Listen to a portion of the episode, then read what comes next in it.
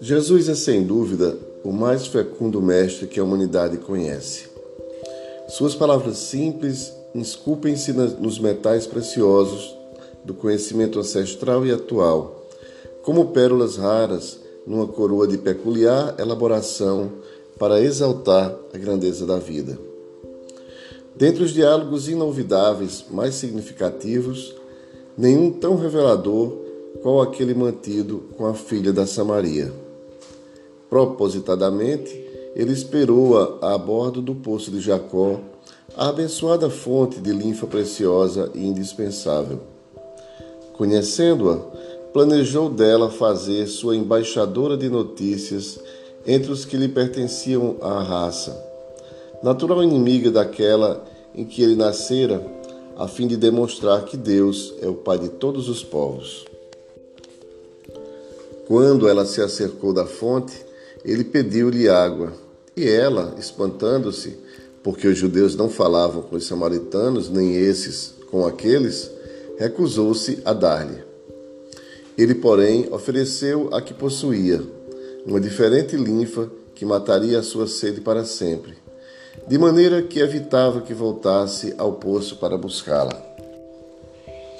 Sem entender-lhe o significado, ela perguntou-lhe como poderia obter esse líquido sublime, já que diariamente era constrangida a carregar o cântaro várias vezes, a fim de suprir as suas e as necessidades da família.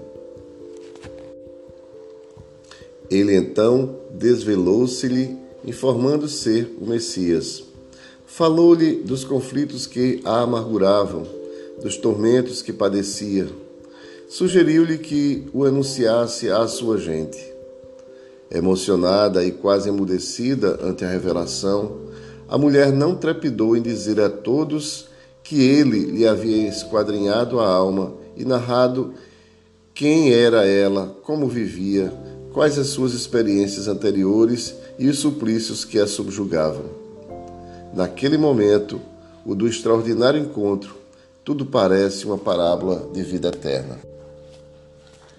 A água do poço mata a sede. A dele oferecia a sabedoria para vencer as necessidades totais. Emocionada no diálogo inesperado e libertador, a samaritana humildemente suplicou-lhe: Dá-me então dessa água. E ao recebê-la, não teve mais sede de amor nem de harmonia, de alegria nem de esperança de viver sem remorsos pelo passado, nem angústia em relação ao futuro. Anunciou-o, abriu-lhe passagem na aldeia soberba, embora a miséria em que se apresentava, e na voragem dos séculos ela renasceu em diferentes corpos, prosseguindo a narrativa em torno do poder da água lustral da sua misericórdia. Do livro Rejubila-te em Deus.